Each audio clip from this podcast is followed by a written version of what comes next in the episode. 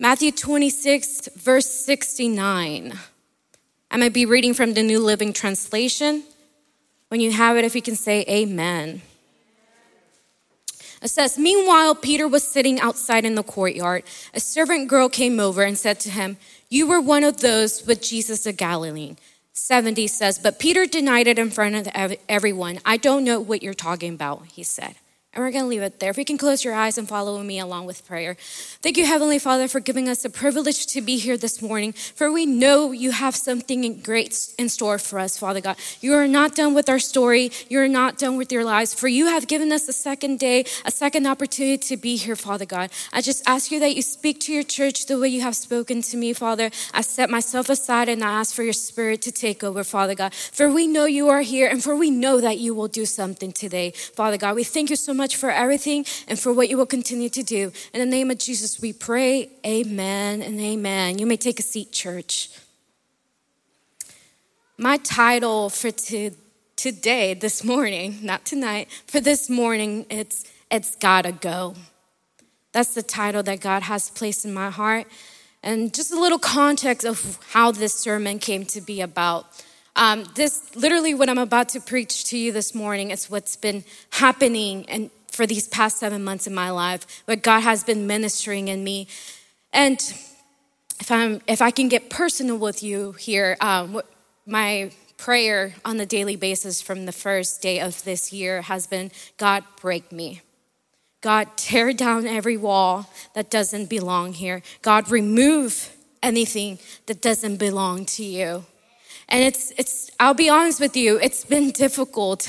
There's moments in my prayers, and I like to call them petty prayers because instead of, you know, me praising God, I'm being petty to God.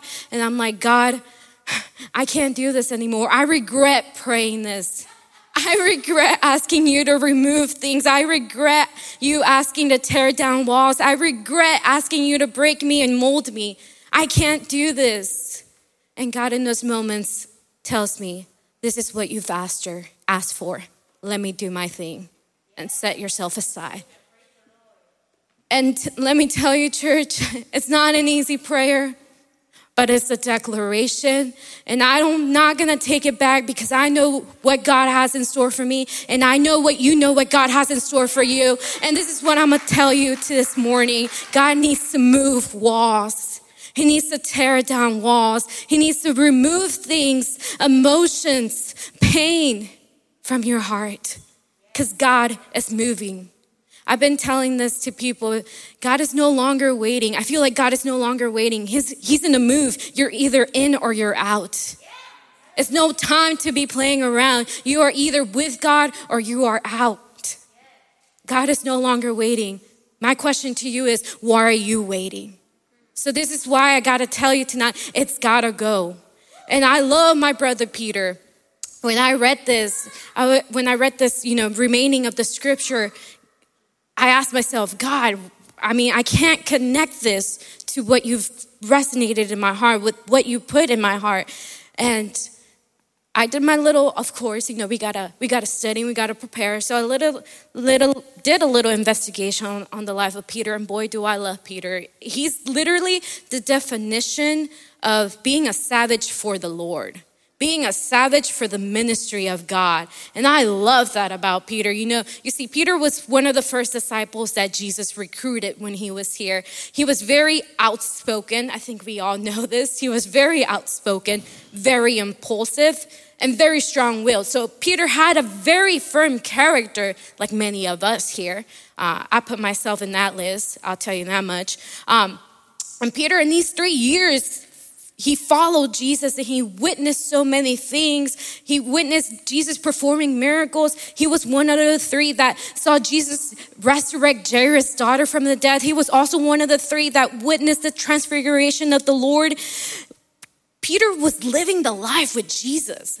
This, this dude was literally there with Jesus and he was able to see all that Jesus did. And not only that, but Peter walked on water. Like, come on. Like, this dude walked on water. You know, he was, he was just living life when Jesus was here next to him. But what we're reading tonight, sorry, this morning, once again, this morning, it's a whole different Peter. It's a Peter who has lost hope. It's a Peter who is shattered.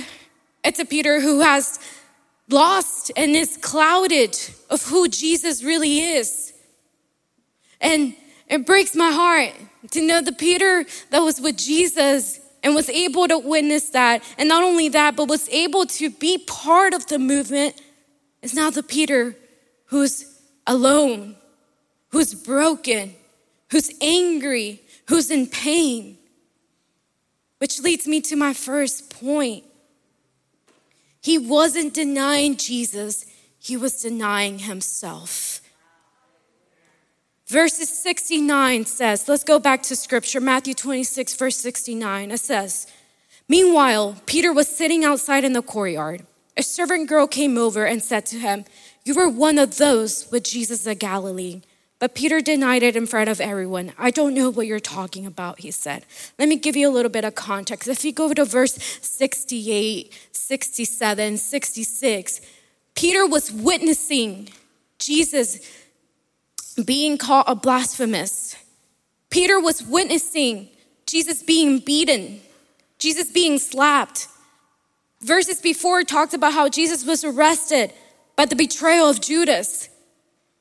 And Peter was following Jesus, but he couldn't get close to him because he didn't want to get caught. But he was standing in the crowd and he was seeing Jesus, his teacher, the Son of God, being called a liar, being slapped by the crowd, the same crowd that was saying, Hallelujah, Jesus is the Son of God. The same, that same crowd is the one saying he's a blasphemous. So just put yourself in the shoes of Peter. The Peter who knew Jesus as a person, the Peter who knew Jesus as the Son of God, is now seeing what happens to Jesus for obeying what God had called him to do. And that's many of us here this morning. Many of you have witnessed things that have broken your heart. Many of you have witnessed things from your family. Many have gone through so many things. And you're not, you have clouded thoughts and you forget who Jesus really is. You forget who he was before what you witnessed shattered your heart. See, Peter was not denying Jesus, he was denying himself. He said, I don't know what you're talking about. The reason why Peter wasn't denying Jesus, but he was denying himself, was because Jesus, I mean, Peter didn't want to recognize that the Jesus that's now being crucified was the same Jesus that performed miracles. He was denying who Jesus was in his life. Many of you right now are denying who Jesus is in your life. You're not denying Jesus, you're denying what Jesus has marked in your life. Peter was not denying Jesus, he was denying himself. He has forgotten who he was in Christ. You may have forgotten who you were in Christ. You may have been shattered, you may have been broken. But let me tell you something Jesus is the same today and tomorrow and forevermore. He will not change. And so I'm telling you today, do not forget of the, forget of the miracles he had performed in your life previously before what you had witnessed that hurt you. Do not forget of the Jesus who, who res- restored your family, who restored your marriage, who got your job back, who healed and performed a miracle. Do not forget of that Jesus. Do not forget of him, about him. See, Peter forgot about the Jesus that resurrected a girl from the death to the life. Peter forgot that he walked on water with Jesus. He forgot because he was too afraid. I don't know what you're talking about, he said. Many of you are perhaps sitting in this chair and saying, Sophie, I don't know what you're talking about. I know I got my life together, but did you really? Have you given your surrender to God? It's not time to play church anymore. It's time to move with the Spirit of God. He's in movement. Many of y'all, it's been seven months, y'all, and the church has been speaking about the Spirit of God. And many of you are here sitting down, not knowing who the Holy Spirit is yet. And it's been seven months. And I'm to tell you today, it is time for you to know who the Holy Spirit is. Stop holding on to things. Stop holding on to pain. It's gotta go. It's gotta go. Stop denying who you are in Christ. Many of you think you can run away from God. Exhibit A here. I thought I could run away. I thought I was smarter than God, but look where God has me now. Stop denying who you are in Christ. See, I, I love this about Peter. If you look what the girl says to Peter back on verse 69, says, You were one of those with Jesus the Galilean. You know what I love about this girl? This girl served as a reminder to Peter. She said, You were one of those. Peter was trying to like be part of the crowd, but she said, You were one of those. He served as a rem- she served as a reminder. You are one of those, and I'm gonna serve as a reminder this morning. You are one of his. You are his son. You are his daughter. Regardless of what you witness, you are his. If you're gonna give it to God, let's go ahead and give it to God. She served as a reminder that you were one of them. You were one of them who walked with Jesus. You were one of them who saw the miracles.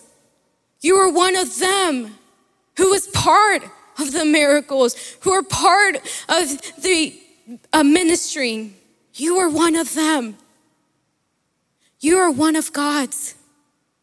Don't forget what He has done in your life. We've all been through painful things. We're humans, we go through it.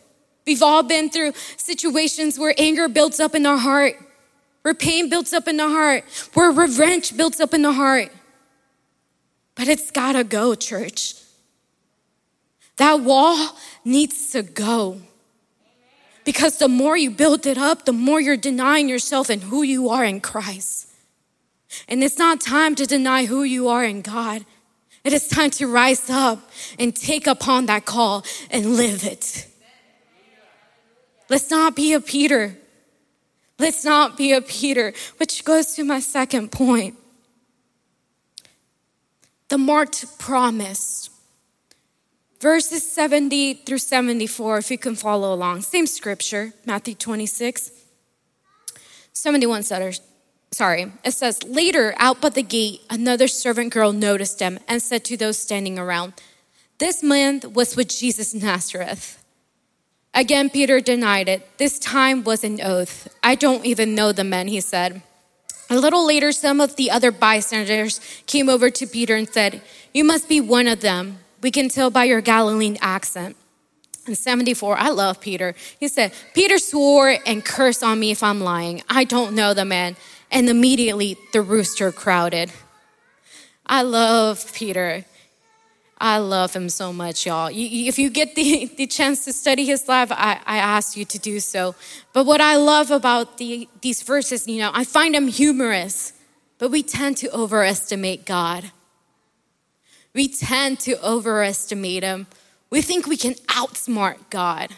We think we can, you know, hey, if I do this, God is not going to catch me. You know, we're playing hiding go seek or cops and robbers kind of thing with him.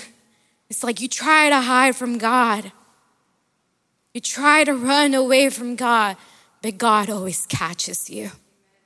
I love it. If you pay attention to the very beginning of verse 71, it says, later out but the gate. See, Peter was inside the courtyard versus earlier. Now he's outside of the courtyard. So that lets you know Peter was running once that first girl called him out. Peter was running. He's like, I gotta go. I gotta go. Many of you, when God has called you out, you wanna run away. When God calls you out, you wanna run, you wanna hide. But let me tell you something He will catch you, He will find you. There's no hiding or seek with Jesus Christ. There's no running away from Christ because when you have been marked, you have been chosen, you will come back to Him. when He places a promise, He will fulfill that promise. And that's what I love about these ver- verses. It's that Peter thought he could run away. He was out in the, by the gate. He's like, I know nobody's gonna recognize me here. I know nobody's gonna, gonna, you know, see who I am. But you know what I love about this other reminder? The other person says, You must be one of them. We can tell by your accent. Peter made us look different, but the moment he spoke, he was different. The moment he spoke, it was different. He wasn't the same as the crowd. He wasn't the same as the person next to him. He just had to say a word and you can feel the authority. He just had to say something and the presence of God moved. See, you don't got to do anything. You just got to speak and we know you are his. You ain't got to do anything. You can run away. But the moment God has marked you with the promise, He has marked you with His presence, you have authority. And when you speak, demons will scream. Miracles will happen. Peter didn't have to preach, he just had to say hello. And they knew he was the one that was walking with Jesus. Doesn't take much, church. You can all, run all you want. But when God has done something in your life, He has marked you. You can run all you want. And I find it humorous that Peter, knowing who Jesus was and walking with Jesus, he still tried to run away from him. Sometimes we do it too. So I can't I can't judge Peter. Me and Peter are homies. I try to run away from God. I try to run away from my promise. But God said, No, I'm not done. You are here for a reason. You are here for a reason. I know that sounds so cliche, but many of you still haven't understood that because you're still trying to run away from the Spirit of God. And it sounds so basic, yet why aren't we doing it? It sounds so basic that God has a purpose, yet you don't want to believe it. Yet you don't want to allow the movement of the Spirit in your household, in your marriage, with your kids, behind closed doors. You don't want to let the movement of the Spirit, Spirit in your house. Why is that?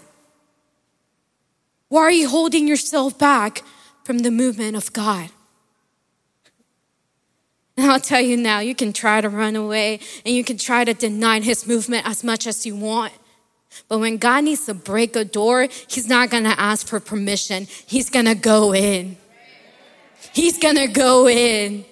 And he's going to remove things that need to be removed. And I am a witness of that. When God says, Sophie, I am done with you trying to take care of things, I'm going to go in. And believe me, I felt that. I felt that kick. I felt it in my heart, in my body, in my mind. I felt it everywhere. But God said, It's time for me to move in. It's gotta go. Stop trying to run away. It's gotta go. Many of you, God has marked ministry in your life. And because of what you witnessed, you've run away from it. You've tried to hide from it. Stop running away from what God has already placed in you. Stop running away. Stop hiding from what God has placed in you. I'm speaking to the one who is lost. I am speaking to the one who's broken. I am speaking to the one who is in pain and is done from running away from God. You gotta let it go. And you may say, Sophie, it's not easy. I know it's not easy. I know it's the most difficult part that we can do as human beings because it requires us to actually let the Holy Spirit in. And believe it or not, for those that haven't experienced that, I know it's hard sometimes when you are holding on to something. When you're holding on to these walls that you've created and these barriers that you've created to protect yourself. I know it's hard. But God's not playing around and He wants you. He wants you to be part of the movement. He wants you to be part of Faro de Luz who's growing and moving with the Spirit. He does not want you to stay behind. He wants you to move. You have been marked with the promise. Peter was marked with the promise. He was different. He just had to speak. And the girl noticed his accent was different. And you know what's crazy is that Peter was not educated. Peter was not educated, he was a fisherman. And yet, this fisherman spoke, and the lady recognized he was not one of them. I don't care where you come from. I don't care what your mistakes are. But when you have let the Holy Spirit in, you're not one of them. You are His. You are marked with the promise. Peter was marked. He just spoke and she knew. You just had to speak, church, and we know you belong to Him. Stop running away from what God has placed in you. It's gotta go. Anything that's holding you back from going into the promise, it's gotta go. And I don't know what you're holding on to tonight. I mean, sorry, this morning. I told you that was gonna be happening. I'm so used to preaching at night, but I don't know what you're, you're going through. I don't know what pains you're going through. I don't know what you witnessed that broke your heart. But stop denying who you are in Christ and the promise He has marked in your life. It's time to move, church. You gotta move. You know, I love seeing this, seeing it this way, and I, w- I want you to meditate on this. It's been seven months. We're about to go to eight months of the year. It's crazy. Time is flying. It's going right real quick. My question to you is, and it's the same question that the Holy Spirit asked me what have you done these past seven months? What have you done these past seven months? Have you grown more intimate with me? Have you grown closer to me? Do you desire me more? Do you want to move forward with me? What have you done these past seven months? Not only in your personal life, but in your spiritual life. We've been talking about the Spirit of God these past seven months. And some of you are still struggling. And some of you are still struggling to understand who He is. Because let me tell you something the Holy Spirit is not a mystical thing, it is a person, it's a person that guides you and gives you direction and gives you life. That's who the Holy Spirit is. My question is Are you grabbing onto the hand of the Holy Spirit? It's been seven months, and perhaps you're still struggling with your family. It's been seven months, and you're perhaps struggling with your kids. You're perhaps still struggling financially. That should let you know if you're grabbing onto the Holy Spirit or not. That should let you know if you have let the Holy Spirit be the center of your life, not just the edge, not just on Sundays, but every single day of your life. Let Him be the center of your life.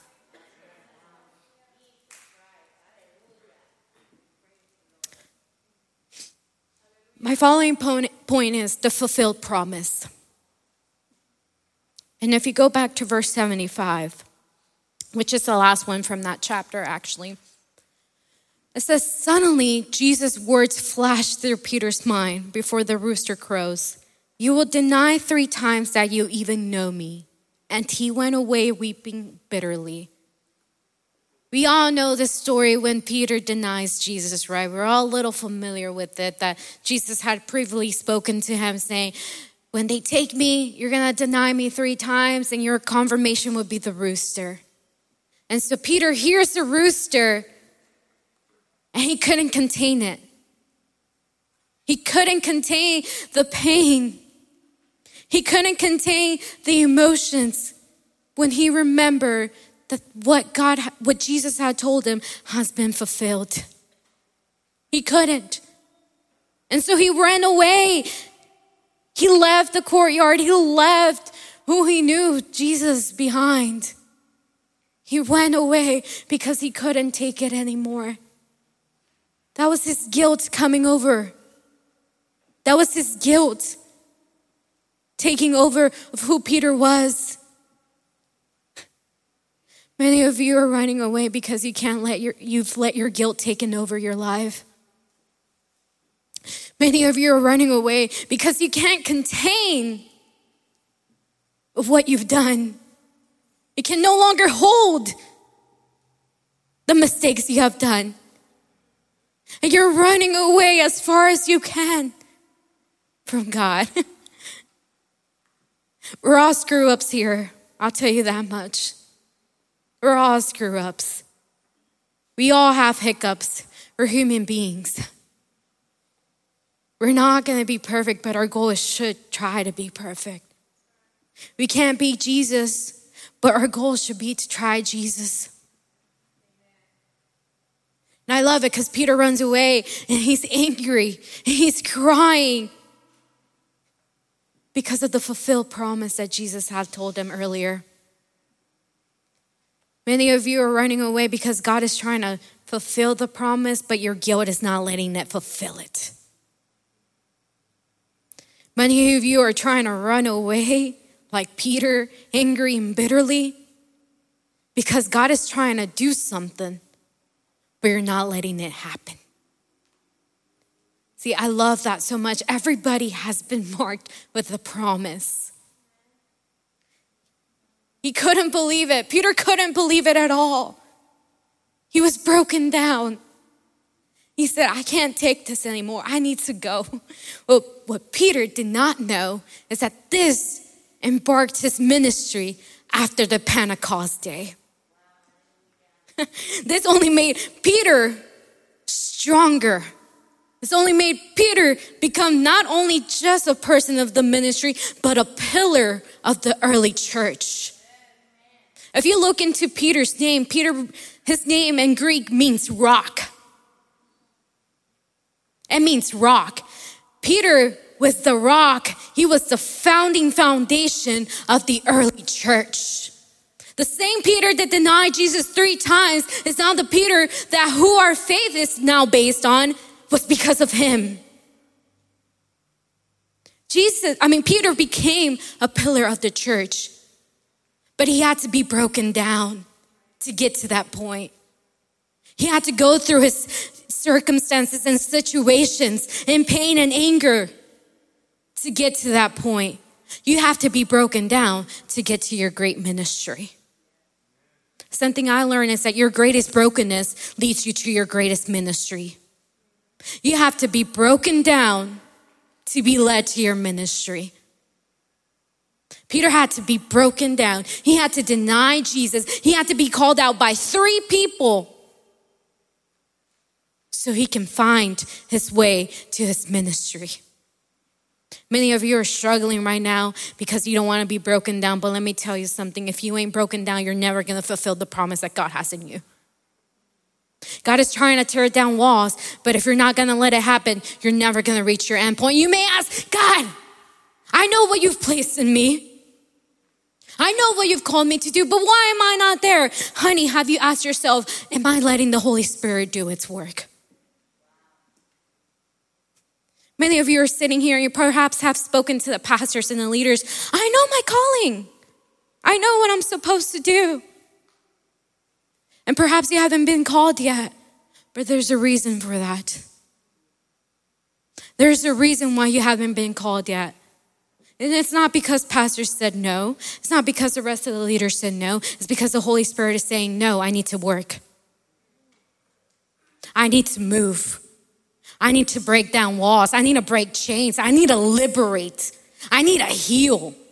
I need to keep moving in this person's life before I say, yes, it is time to move on to your ministry. Peter was with Jesus and he was doing great. Yes, he witnessed everything, but Peter was still struggling with who he was in Christ. Peter was still debating of his authority. Peter, in his mind, was basically saying, if Jesus dies, then who am I? If Jesus dies, what's my ministry? He was debating of who he was because Christ was leaving earth. So he had to be broken down to be reassured who he was in Christ. You need to be broken down to be reassured of who God is in your life. The question tonight, I mean, this morning is Are you actually willing to be broken down? I ain't, and it's not gonna be pretty. it's not. You know what I love about Peter is that year, I mean, a couple days later on the day of the Pentecost, you know, we, if you're not familiar with the day of Pentecost, it's days after, you know, Jesus was ascended to the heavens and they gather. And it was a huge congregation. Believers and non believers came together. And guess who the main speaker was that, that day? My boy Peter. It was my boy Peter. and that same Peter that was running away from Jesus and that same Peter who was denying himself, and that same Peter who was trying to hide from God, was the same Peter who, through the Holy Spirit, 3,000 people were converted to Christ. That same Peter who was doubting who he was in Christ was the same Peter that brought 3,000 people to the feet of God. if Jesus was able to do that in Peter, what is he not able to do in your life? If Peter, who was running away from God and denying his promise, what is he not able to do through you? But the question is are you going to let the Holy Spirit do its work? Whatever it is that you're going or holding on to, it's got to go, church.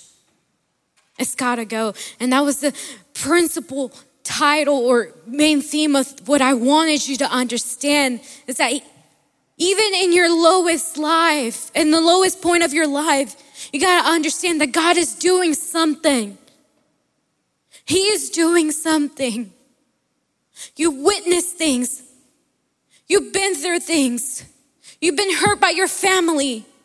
You have been hurt by your, your, your marriage and you have been hurt by your kids and you have been hurt financially, whatever the case may be. But God is not done yet. He's wanting to fulfill a promise in you. But you just gotta make room. You gotta make room for the Holy Spirit. And I'm gonna ask you to get up on your feet, church.